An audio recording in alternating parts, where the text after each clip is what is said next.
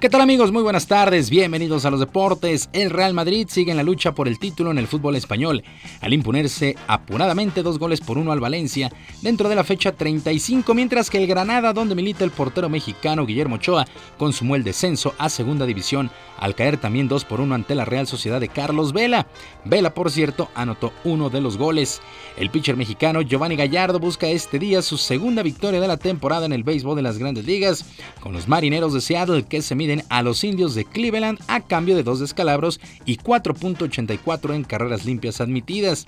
El Jazz de Utah y los Clippers de Los Ángeles jugarán este sábado el séptimo y definitivo duelo en la primera fase de los playoffs en el básquetbol de la NBA, mientras que los Celtics de Boston arrancan la semifinal de la Conferencia del Este contra los Wizards de Washington. Bien amigos, hasta aquí por el momento en los deportes, les saluda Julio Romero.